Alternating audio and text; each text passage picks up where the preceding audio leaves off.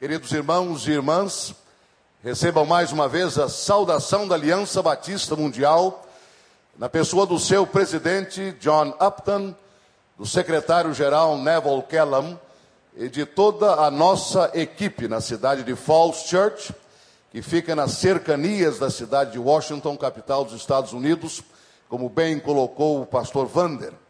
E a nossa equipe, assim como o presidente o secretário-geral, Todos sabem que nós estamos aqui, Johnny e eu, neste final de semana com vocês, na celebração do 23º aniversário da primeira Igreja Batista do Recreio. E nós trazemos esta saudação em nome de toda a família batista no mundo. Somos 110 milhões em 120 países, espalhados por 178 mil igrejas batistas locais em 221 convenções e associações batistas, esta igreja não está só. Ela faz parte de um grande movimento chamado Movimento Batista, debaixo da atuação do Espírito Santo de Deus. E não está só também, e sempre faço questão de dizer isto, porque os irmãos fazem parte da família de Deus em Jesus. Todos nós que estamos diante da cruz do Calvário, salvos por Jesus, comprometidos com Jesus, fazemos parte da família de Jesus. Onde quer que esta família esteja em todo o mundo, estamos juntos com ela. Por isso, recebam a saudação e o abraço do seu irmão e da sua irmã em Cristo em todos os lugares.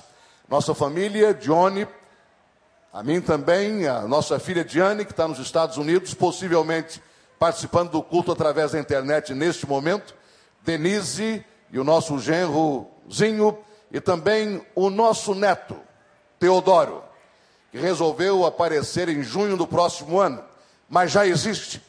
Todos nós nos unimos para desejar aos irmãos as mais ricas bênçãos do Senhor. E especialmente nesta igreja, esta visão evangelizadora. A Aliança Batista Mundial tem como objetivos estratégicos unir os batistas na comunhão e na adoração unir os batistas na evangelização e na educação, unir os batistas na assistência humanitária e desenvolvimento sustentável, unir os batistas na defesa da educação cristã, religiosa e também dos direitos humanos, e unir os batistas numa reflexão teológica relevante. Em outras palavras, queremos que os batistas de todo o mundo assumam o seu compromisso perante a sociedade, perante a igreja de Cristo, e façam o seu melhor para exaltar e glorificar o nome de Jesus.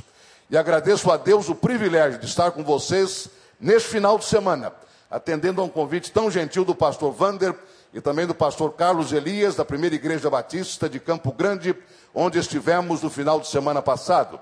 Além disto, a oportunidade que vocês estão nos dando de vermos os nossos familiares mais uma vez Revemos os amigos em Cristo, os irmãos, membros de outras igrejas, isto para nós representa muito. E a você, Wander, e a você, Amanda, e ao Gabriel, as bênçãos do Senhor sobre vocês. E sobre o ministério que vocês desenvolvem aqui. Que Deus multiplique este ministério, como tem feito. Que Deus amplie cada vez mais este ministério, como tem feito. Quando percebemos um crescimento geométrico espantoso em apenas 23 anos. Não temos outra alternativa, e graças a Deus por isso, senão glorificar o nome de Jesus. Deus tem estado com os irmãos de uma maneira espetacular, extraordinária. Irmãos, continuem firmes com o Senhor Jesus. Aliás, o tema desse aniversário é muito sugestivo. Juntos somos melhores. Vamos lá então? E ontem nós tivemos a oportunidade de refletir em Lucas capítulo 24, versículo 48, quando Jesus diz: E sois testemunhas destas coisas. Ele acabara de falar sobre a sua morte, a sua ressurreição e a necessidade do evangelho do reino ser pregado a todas as nações. Ele disse: Desse poder da cruz e desse poder do túmulo vazio, todos sois testemunhas. Então procuramos refletir sobre juntos somos melhores como testemunhas, individualmente falando, da cruz e do túmulo vazio. E nesse sentido, a nossa oração é uma só: Senhor, que o teu Espírito Santo coloque nos meus lábios, ou nos lábios de alguém a quem eu queira apresentar o meu testemunho, aquela primeira palavra. Uma vez que muitas vezes a primeira palavra numa conversa de evangelização é a mais difícil, é a mais complicada. Como é que se começa uma conversa evangelizadora? Como apresentar Cristo numa sociedade, e refiro-me à sociedade internacional, onde você nem sempre encontra esta receptividade, seja no Brasil, seja nos Estados Unidos, seja em qualquer outro país. Como começar? A não ser através da primeira palavra. E como chegar à primeira palavra, senão através do Espírito Santo? Por isso dizemos: Senhor, dá-me a primeira palavra. Hoje pela manhã, voltamos ao tema. Juntos somos melhores. Com base em Atos capítulo 16, versículos 1 a 10, quando refletimos sobre o não do Espírito Santo. Há momentos na vida em que o Espírito Santo diz sim, e há momentos em que ele diz não. O sim é fácil, o não é que é difícil. Porque não sabemos se o não, que pode vir na forma de um obstáculo, de um empecilho, de uma dificuldade, de uma oposição, de uma perseguição, se esse não ele está vindo do Espírito Santo, como aconteceu ao apóstolo Paulo, ou está vindo de Satanás, como também aconteceu com o apóstolo. Então precisamos de sabedoria, Senhor. Eu preciso de sabedoria para entender se este não, no momento da minha vida, está vindo de ti ou está vindo de Satanás. Se através da revelação de Deus ao meu coração e ao meu entendimento, eu entendo que o não está vindo de Satanás, no nome de Jesus, eu repreendo Satanás. No nome de Jesus, eu repreendo o não do nosso inimigo e prossigo. Mas se eu entendo, através da atuação do Espírito Santo em mim, que o não está vindo de Deus, do Espírito Santo, eu não vou combater o não, eu vou dizer sim ao não, porque é um não estratégico de Deus que tem a ver com a minha vida e com a vida da igreja de Cristo. Nada acontece comigo ou com você que de alguma forma não exerça algum nível de influência na igreja do Senhor Jesus. Então, juntos somos melhores, obedecendo à voz do Espírito Santo, no sim e no não, mas especialmente no não. Juntos somos melhores comprometidos firmemente com Jesus Cristo. E é isto que nós encontramos ainda no livro dos Atos, no capítulo número 17, versículos 32 a 34. No entanto, farei a leitura a partir do versículo 16. Porque neste trecho das Escrituras, entre 16 e 34, está registrado um dos maiores sermões da história do cristianismo. Em qualquer lugar, em qualquer livro que trate da história do cristianismo e da pregação cristã, Atos 16, Atos 17, aliás, 16 a 34, estará sempre presente. Pastor Wander e eu estivemos em Israel, Grécia, Egito, Turquia, em 97 e 98. Irmãos desta igreja, da primeira igreja batista do Rio, de várias outras igrejas estiveram conosco. A Turquia foi em 98, como acréscimo a Grécia, Egito e Israel. Em 97, Egito, Grécia e Israel. Toda vez que se vai à Grécia, não se pode deixar de ir a Atenas. É evidente. E quando se visita Atenas, visita-se toda aquela área conhecida como a Acrópole de Atenas, onde a elevação torna aquela área da cidade mais alta, evidentemente. Ali estivemos. E ao nos aproximarmos do chamado Areópago de Atenas, todos pudemos ver, e qualquer pessoa pode ver e ler, este sermão do apóstolo Paulo colocado à entrada do Areópago. Porque ele, definitivamente, como sermão, é uma peça notável de oratória e, ao mesmo tempo, de uma teologia e de uma apresentação de Deus extraordinárias. Então vamos à leitura da palavra.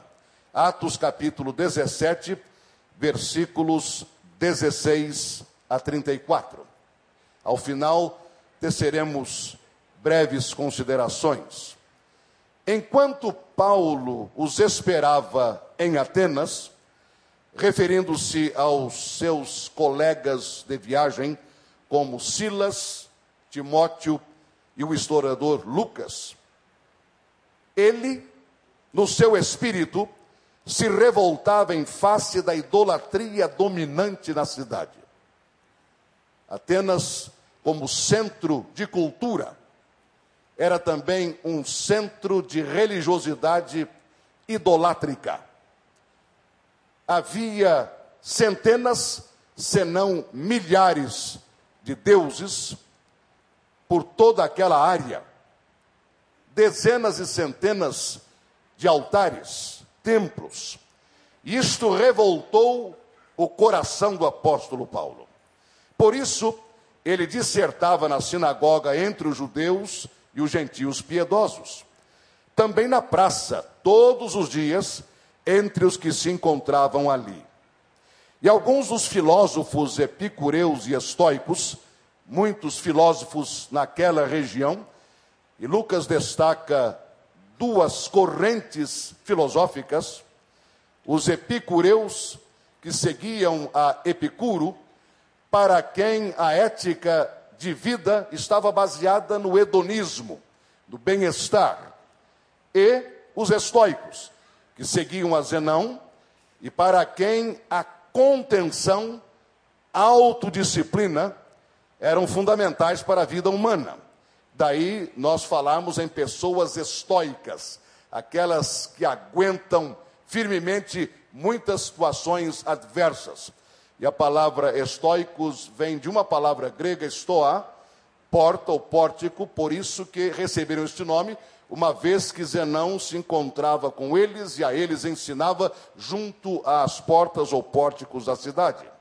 Alguns dos filósofos epicureus e estoicos contendiam com ele, havendo quem perguntasse: que quer dizer este tagarela?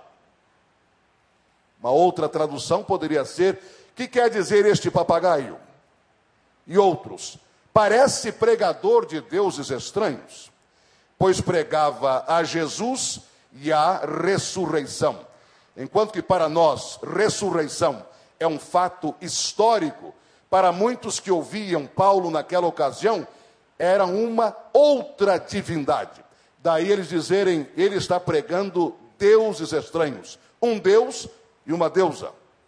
Então, tomando-o consigo, o levaram ao Areópago, ou campo, ou monte, ou colina de Árias, ou Marte, o deus romano da guerra, dizendo: Poderemos saber que nova doutrina é esta que ensinas, posto que nos trazes aos ouvidos coisas estranhas, queremos saber o que vem a ser isso. Pois todos os de Atenas e os estrangeiros residentes lá, de outra coisa não cuidavam, senão dizer ou ouvir as últimas novidades. Nesse aspecto, os atenienses não são diferentes. Todos nós, seres humanos, somos curiosos como eles. Ocupavam-se de dizer ou ouvir as últimas novidades. Você e eu somos exatamente assim. Se eu lhe telefonar e você estiver cansado ou cansada, Talvez você me diga, Pastor Fausto, ligue mais tarde. Ou então você, até sem dizer coisa alguma, no seu coração vai desejar que eu conclua logo aquela conversa. Mas se eu disser, eu tenho a última para te contar, o cansaço vai embora na hora. Imediatamente seus ouvidos estarão muito apurados. Não há dúvida alguma, se eu disser, você já ouviu a última, E se eu colocar o nome sobre fulano ou fulana, na hora, eu lhe garanto, na hora, você será todo ouvido. É parte da nossa natureza humana. Então Paulo, levantando-se no meio do Areópago, que além de ser um local, era também um dado, dado nome, o nome dado a um supremo tribunal, vamos assim dizer, que legislava questões religiosas e morais. Paulo, levantando-se no meio do Areópago, disse: Senhores atenienses, em tudo vos vejo acentuadamente religiosos, porque passando e observando os objetos de vosso culto, encontrei também um altar no qual está inscrito ao Deus desconhecido. Pois esse que adorais sem conhecer é precisamente aquele que eu vos anuncio.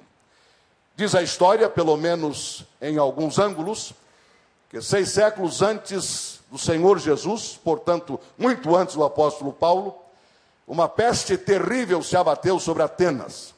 Muitos estavam sendo ceifados fisicamente por essa praga, por essa peste. E então pensou-se o que fazer para evitar uma mortandade ainda maior. Epimênides, que era um vidente da ilha de Creta, foi chamado e ele teria invocado uma divindade não conhecida dos atenienses. E em homenagem a Epimênides, pelo fato de haver orado ou clamado para uma divindade desconhecida, fizeram ou erigiram esse altar ao Deus desconhecido, homenageando aquele que orara a esse Deus não conhecido por eles. Outros dizem, acerca da mesma mortandade, que surgiu a ideia de que apenas um sacerdote de Israel poderia vir clamar a um Deus não conhecido dos atenienses, que seria o Deus de Israel. Foram a Israel, buscaram um sacerdote que veio.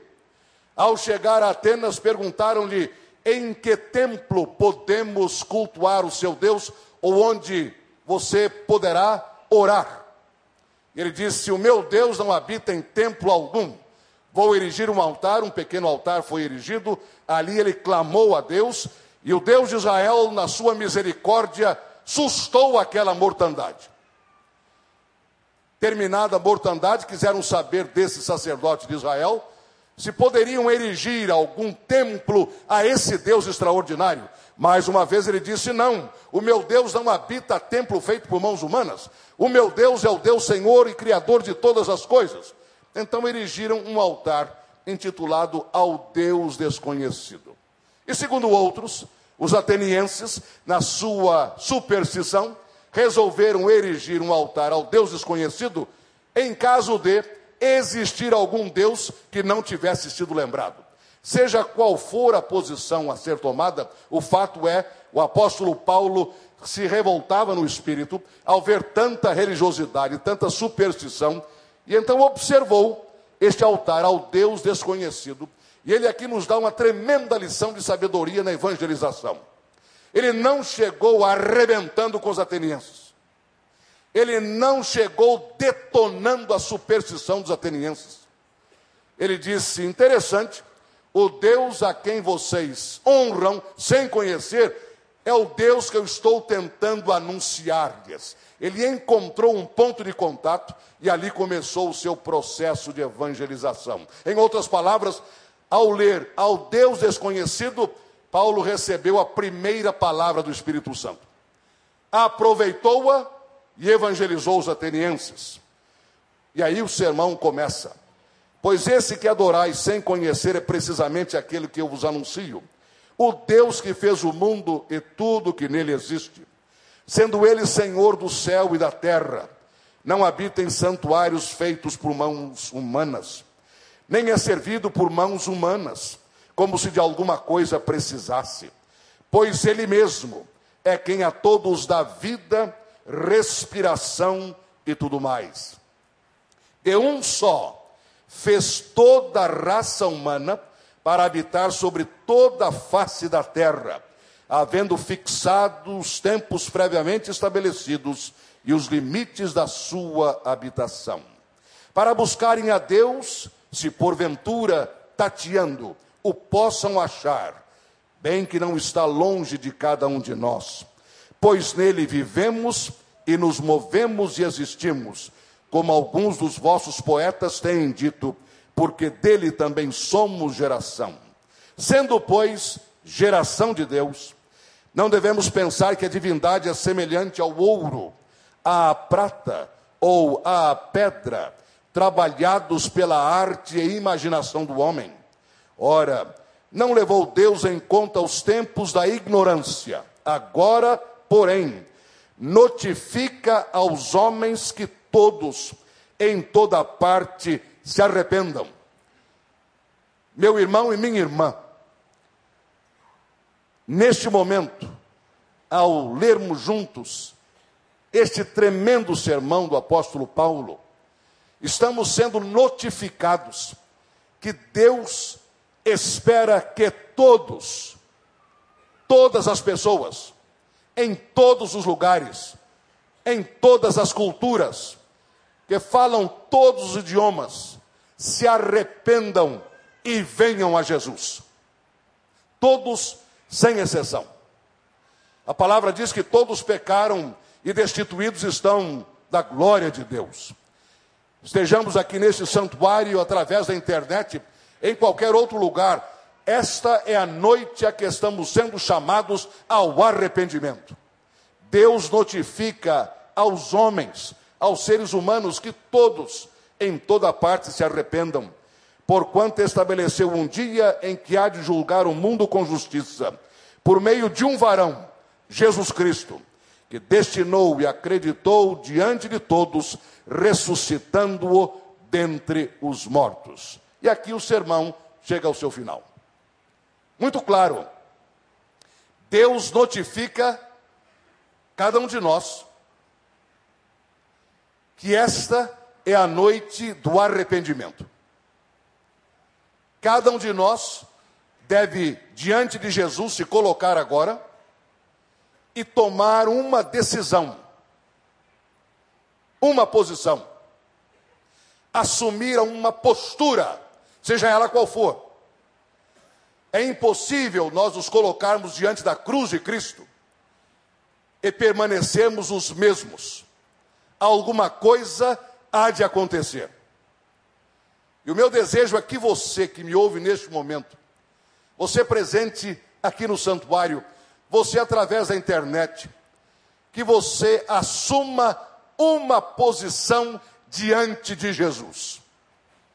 Há alguns anos estive em um congresso numa igreja batista nos Estados Unidos, e no momento da celebração da ceia do Senhor, cada um de nós recebeu o cálice após haver recebido o pão, e ao invés de uma participação simultânea, isto é, todos participando do pão e todos participando do cálice ao mesmo tempo, cada um de nós, numa longa fila, aproximava-se de uma cruz e se colocava diante daquela cruz e diante da cruz participava do pão e do cálice individualmente. Em outras palavras, com o pão e com o cálice, cada um assumia mais uma vez uma postura diante de Jesus. E nesta oportunidade, o meu desejo ardente é que você também assuma uma postura diante de Jesus. Isto é que Paulo disse. Deus determinou Jesus através de quem há de julgar o mundo. Por isso, todos são chamados ao arrependimento. Qual foi então a reação daquele público? Versículos 32 a 34. Quando ouviram falar de ressurreição de mortos, uns escarneceram e outros disseram: A respeito disso te ouviremos noutra ocasião. A essa altura, Paulo se retirou do meio deles Houve, porém, alguns homens que se agregaram a ele e creram.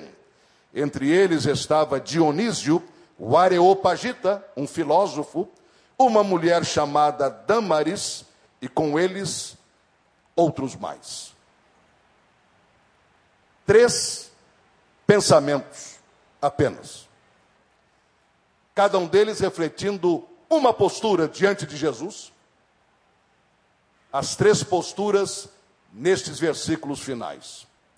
Uns escarneceram. Há sempre aqueles que rejeitam Jesus. Essa é a primeira postura. Quando se coloca cada um de nós diante da cruz, uma postura é essa: rejeição de Jesus. Ainda que sabendo que ele morreu na cruz do Calvário, que ali derramou seu sangue precioso, que sofreu toda a humilhação, tendo sido feito pecado por nós, diante dessa realidade extraordinária, do seu túmulo vazio, ainda assim há aqueles que rejeitam Jesus e o fazem com absoluta convicção, por incrível que pareça. Certa ocasião, fiz uma viagem, entrei no avião, percebi que o meu companheiro de viagem já havia estado ali, no momento não estava, mas percebi que havia estado, porque havia um paletó. Eu disse: se há um paletó, espero que haja alguém que esteja usando este paletó, para não acontecer comigo o que aconteceu com uma pessoa que, visitando um grande museu da Europa, perguntou ao guia: é verdade que há fantasmas neste museu? E o guia disse: nunca vi um nos 300 anos que estou trabalhando aqui. Eu imaginava a mesma coisa, eu espero que esse paletó tenha dono. E havia um dono. A nossa viagem levou 12 horas, das quais conversamos durante 10 horas. Começamos a conversar, debater vários assuntos, até que o assunto religião ou fé também entrou na pauta daquela madrugada. E depois de quatro horas de conversa, eu me senti à vontade para levantar uma pergunta com ele. A essa altura, ele já sabia sobre a minha fé cristã, mas eu ainda não sabia sobre ele. E eu disse: Eu gostaria de fazer uma pergunta, se o senhor não se ofender. Ele disse: Eu estou à sua disposição para lhe dar uma resposta, se o senhor não se ofender. Eu já sabia o que vinha pela frente. Eu perguntei a ele: O que é que Jesus representa para o senhor? Quem é Jesus para o senhor? E ele disse: Numa única palavra, eu posso até explicar, mas o que eu sinto é o seguinte: Jesus para mim é um zero à esquerda. Foi claro, foi honesto. Passamos mais umas duas horas tentando analisar este zero à esquerda. Ele disse: Eu fico admirado de vocês que seguem a Jesus, continuarem a segui-lo depois de quase dois mil anos. Eu fico admirado de ver a expectativa de vocês em esperar o retorno dele.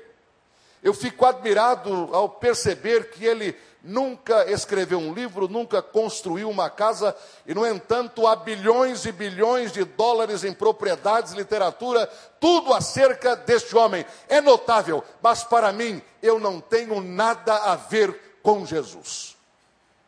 Ele claramente estava dizendo: Eu rejeito Jesus. Ele disse isto de várias maneiras. Para mim, ele é um zero à esquerda. Paulo enfrentou a mesma situação e você talvez esteja enfrentando a mesma situação com alguém na sua casa ou entre o seu círculo de amizade. Alguém que esteja dizendo: Eu não creio em Jesus e não apenas não creio, eu não quero crer em Jesus. Eu só não posso entender que isso esteja acontecendo com você. Por uma razão. Se isso estivesse acontecendo com você, você não estaria aqui dentro, nem estaria pela internet. Seria uma tremenda perda de tempo. Já pensaram você gastar o seu tempo todo participando de um culto, pela internet ou em pessoa, se na realidade Jesus não significa coisa alguma para você? Lembro-me de alguém que, conversando com um ateu, disse: A única coisa que eu não consigo entender você é o seguinte: se você não crê que Deus existe, por que você está tentando gastar tanto tempo para me convencer disso?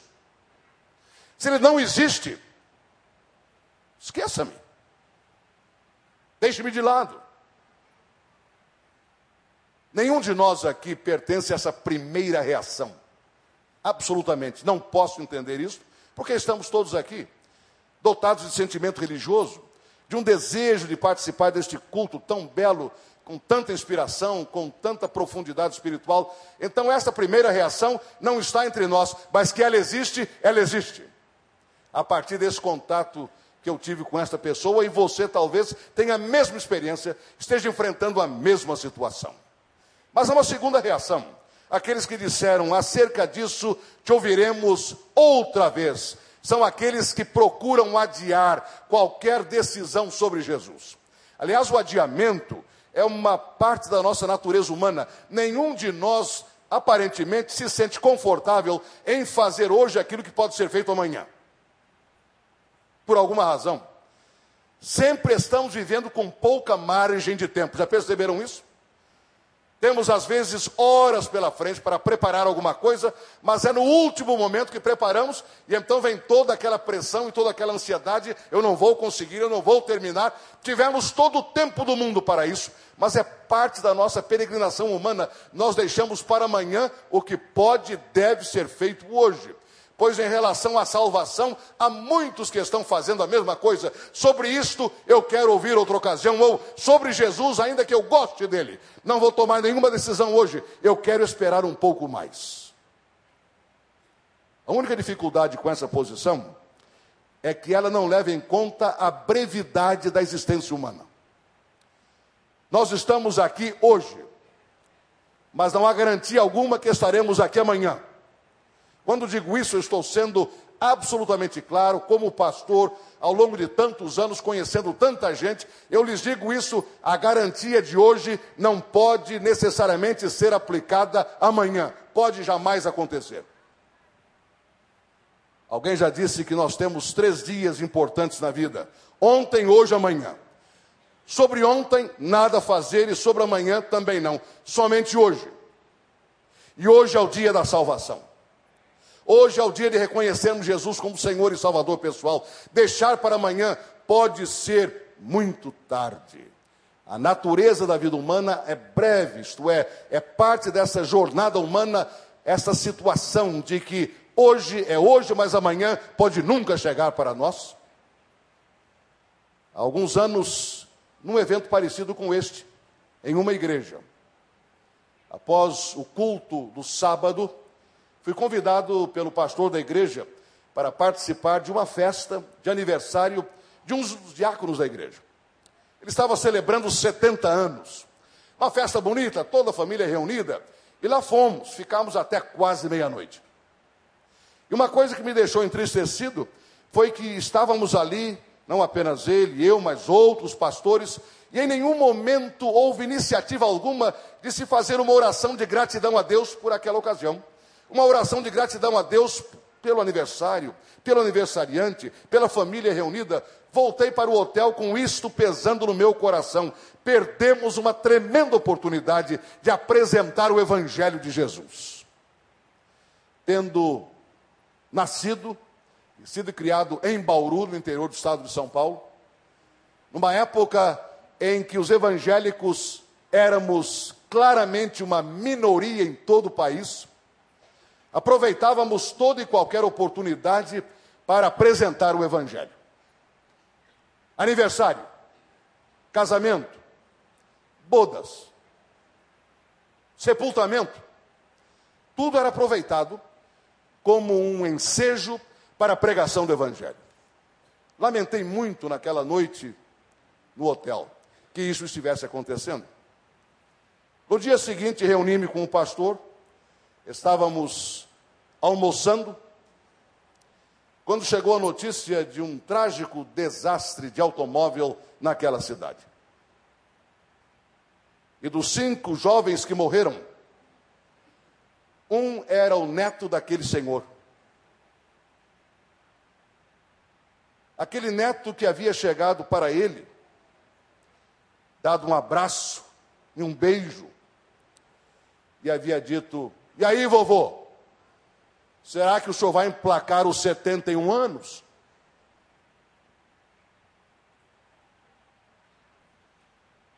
o vovô emplacou quase 20 anos mais. Mas o jovem não emplacou seis horas mais.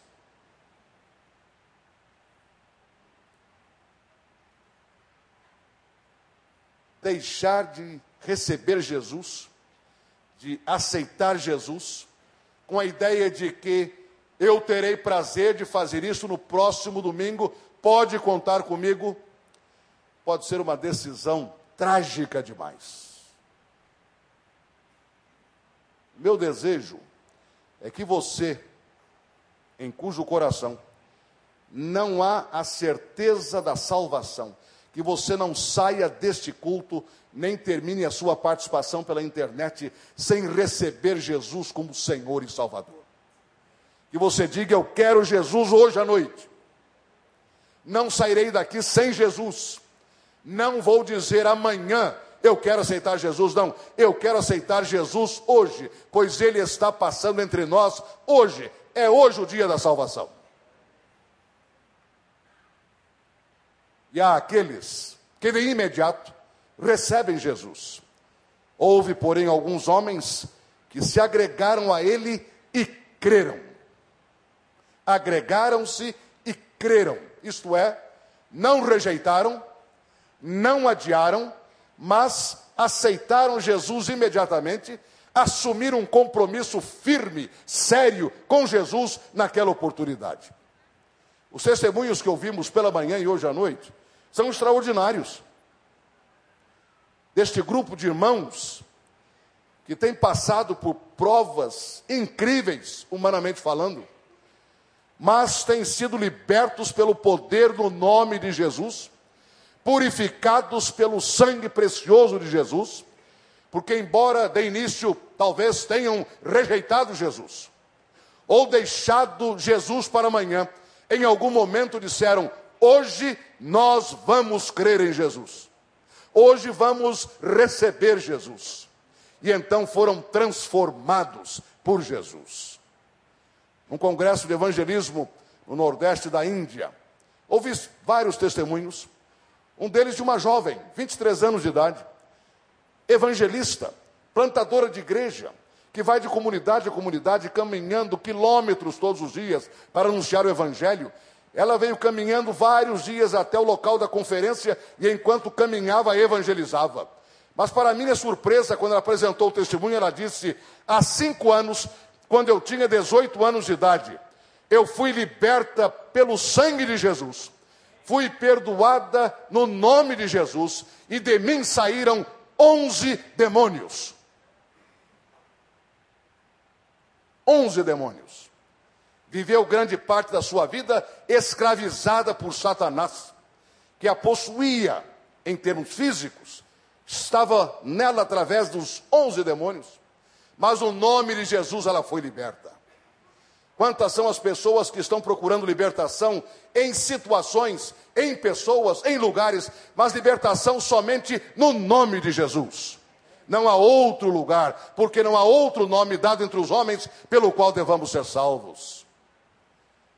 Certa vez, um membro da minha igreja, a primeira igreja batista do Rio, aquela época, perguntou-me, pastor, o senhor se dispõe a conversar com um amigo meu, empresário, na Barra da Tijuca? que está enfrentando um momento difícil da sua vida. Eu disse perfeitamente. Marcamos um horário, vim à casa dele na Barra e o amigo apareceu. E este amigo disse: Pastor, eu não sou evangélico, eu não sou católico, eu não tenho nenhuma religião, mas diante de uma crise monstruosa na minha casa, eu preciso da palavra de um líder religioso, seja ele quem for. Pode ser um pastor, pode ser um sacerdote católico romano, pode ser um guia de algum lugar, pode ser um rabino, não me interessa, eu quero alguém que entenda de religião. Disse, pois não, qual é a sua situação? Ele disse, estou vivendo um drama terrível com meu filho caçula. Ele está preso, escravizado pelas drogas. A nossa família está desestruturada e arrebentada. A minha esposa, a mãe dele, já saiu de casa porque não aguenta mais o filho. Os outros filhos irmãos dele também saíram de casa porque não aguentam mais o irmão caçula. Somente eu, ele e os empregados agora. Ninguém mais em casa. Uma tragédia sem precedentes. Eu não aguento mais eu tenho um plano e quero ouvir a sua opinião. Meu plano é o seguinte: eu comprei um revólver e eu quero dar um tiro no pé do meu filho para ver se eu seguro essa situação. O senhor acha que vai dar certo? Eu disse, meu senhor, todo plano bem executado pode dar certo. Vamos começar por aí. Intelectualmente falando, a coisa certa, feita de maneira certa, dá certo. Até a coisa errada, feita de modo certo, pode dar certo quando a coisa certa, feita de modo errado, pode não dar certo. Então, o seu plano pode ser que dê certo. Mas vamos considerar alguma coisa. Digamos que no momento que o senhor esteja com um revólver na mão, para dar um tiro no pé do seu filho, para aleijá-lo, como é o seu plano, as emoções sejam tamanhas dentro do Senhor, que ao invés de acertar o pé do seu filho, a sua mão eh, se erga um pouquinho e o tiro vá direto para o peito do seu filho, matando-o, o senhor está disposto a passar o resto da vida, não digo nem cadeia, mas na cadeia interior da culpa, do remorso? É isto que o senhor quer? Ele disse: não. Então, vou lhe dizer uma coisa a mais. O tiro, ainda que acertado, pode aleijar o seu filho mas não vai aleijar a droga que está escravizando o seu filho. O seu filho não precisa de tiro no pé, o seu filho precisa de Cristo no coração. Só isso. Cristo no coração. Toda assistência será necessária, é claro. Mas fundamentalmente ele precisa de uma nova natureza e apenas Jesus pode dar essa nova natureza. Cristo no coração. Mas para que Cristo entre no coração é preciso que o coração se abra para Ele.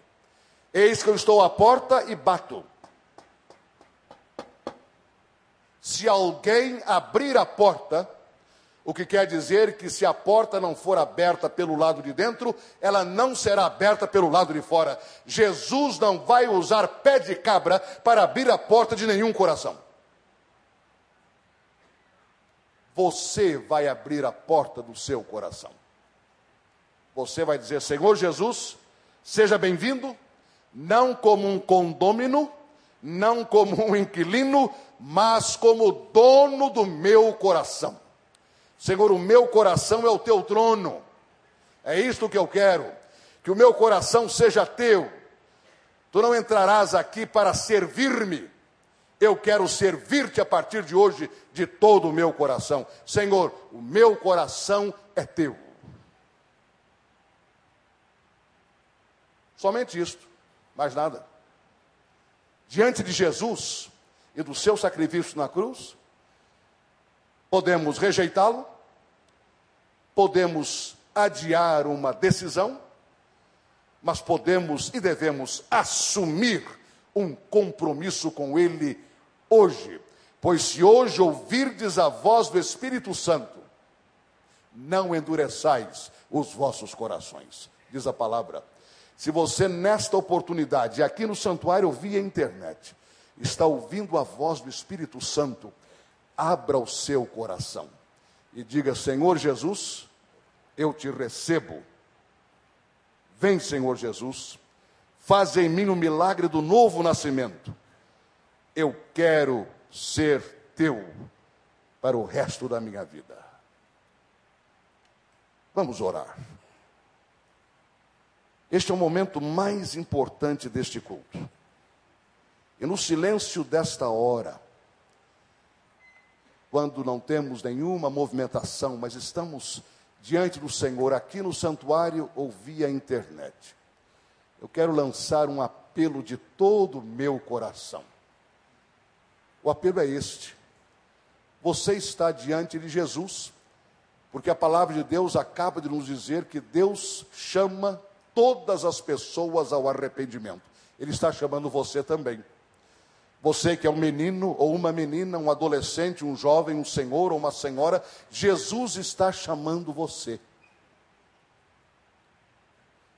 Tenho certeza que você não está rejeitando Jesus como aquele primeiro grupo fez com o apóstolo Paulo, em hipótese alguma. Você está aqui porque você tem sensibilidade religiosa, você deseja de todo o coração que a sua vida se conforme à vontade de Deus, por isso você está aqui via internet ou em pessoa.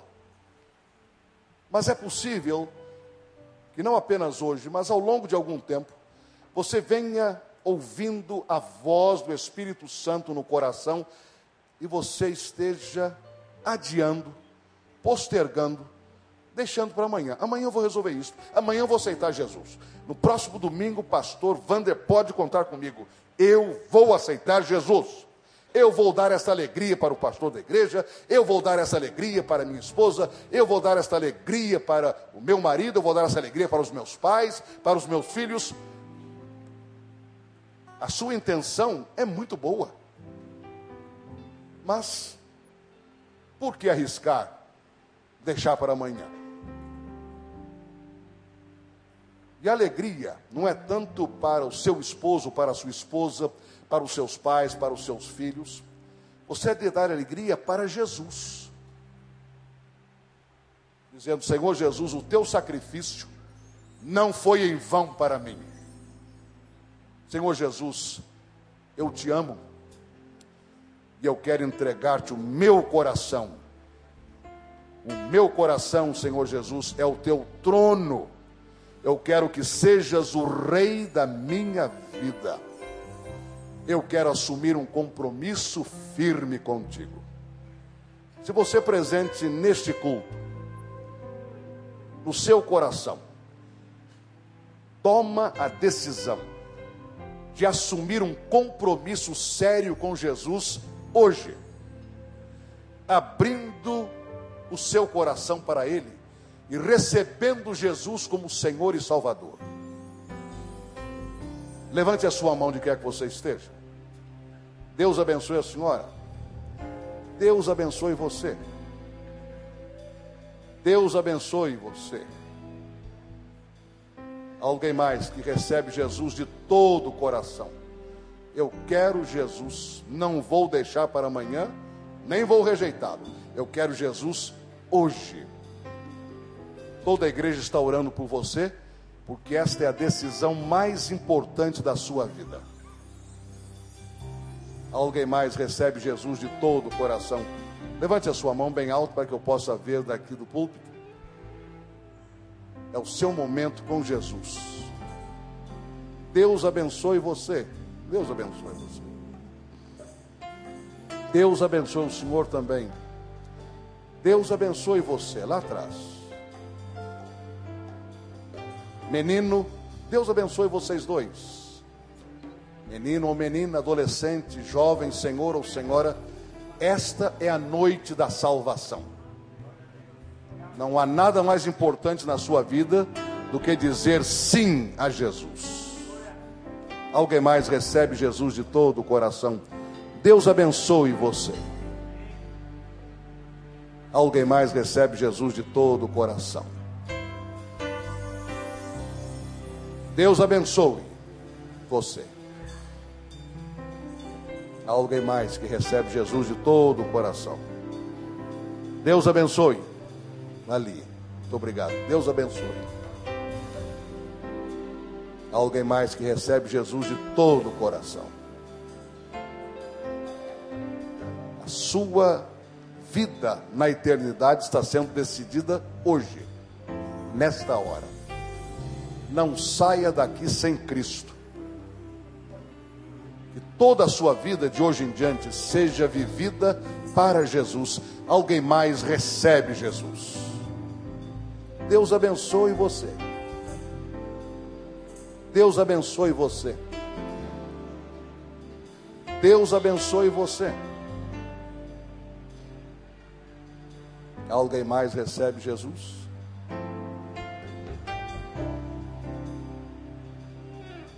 Nosso desejo é orar por você,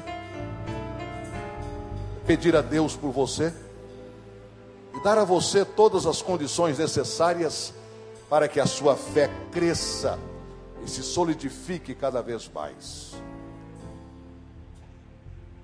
E eu gostaria, se possível, que você que levantou a sua mão das várias localizações dentro deste santuário, saísse do seu lugar e viesse à frente para o momento de oração.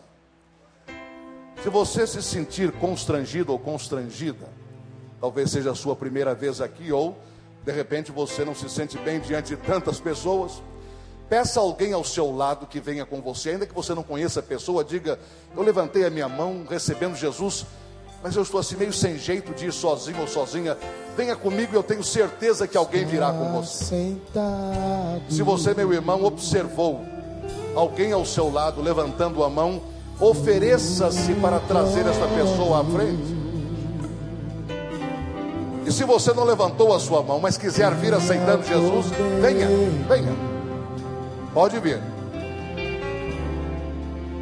Seja o louvor. Pode vir. Este é o momento de dizer sim a Jesus.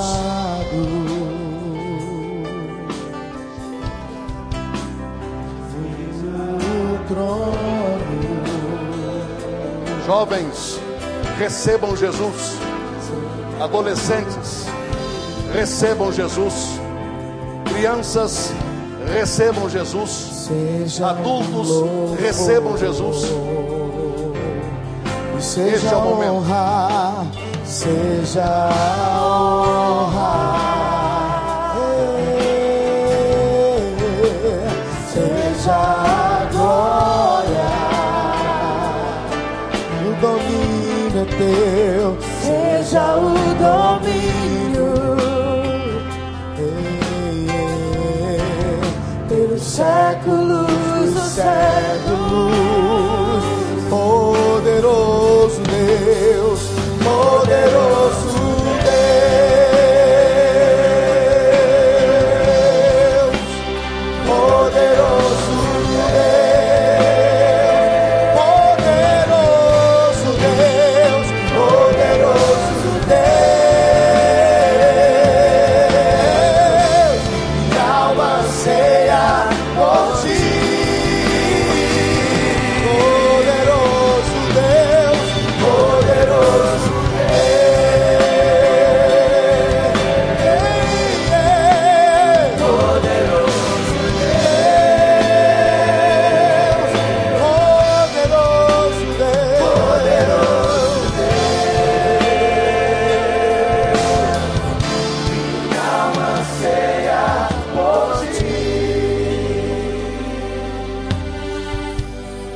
Gostaria agora de dar uma palavra a você que é crente em Cristo Jesus. Você já aceitou Jesus, possivelmente já foi batizado ou batizada, mas por razões as mais variadas, o seu compromisso com Jesus tem se esmaecido um pouco, já não está tão firme quanto foi no passado. E você deseja aproveitar este culto em que você está cantando Poderoso Deus, a minha alma anseia por ti, para renovar o seu compromisso com Jesus. Se você é crente, mas ainda não se batizou, isso não quer dizer que você não esteja salvo, mas ainda lhe falta dar esta pública confissão de sua salvação. Então, se você, meu irmão e minha irmã, crente em Jesus, ainda não se batizou, eu quero convidá-lo ou convidá-la a tomar a decisão do seu batismo agora à noite. A igreja vai orientá-lo, orientá-la, mas este é o momento de você tomar a decisão de dar uma pública profissão de fé em Jesus. E se você já é crente, membro de igreja, desta igreja ou outra igreja, mas precisa reconfirmar, fortalecer o seu compromisso, este é o momento. Se for o seu caso, enquanto estivermos cantando, saia do seu lugar, venha à frente, se coloque aqui à minha esquerda, que é a sua direita, para que o pastor então oriente os dois grupos. Este é o grupo que vem para a salvação. Aqui estará o grupo que vem para a consagração e confirmação de compromisso e a posição e decisão pelo batismo. Saia do seu lugar e venha aqui, enquanto estivermos cantando e tornando pública esta nossa fé no Senhor.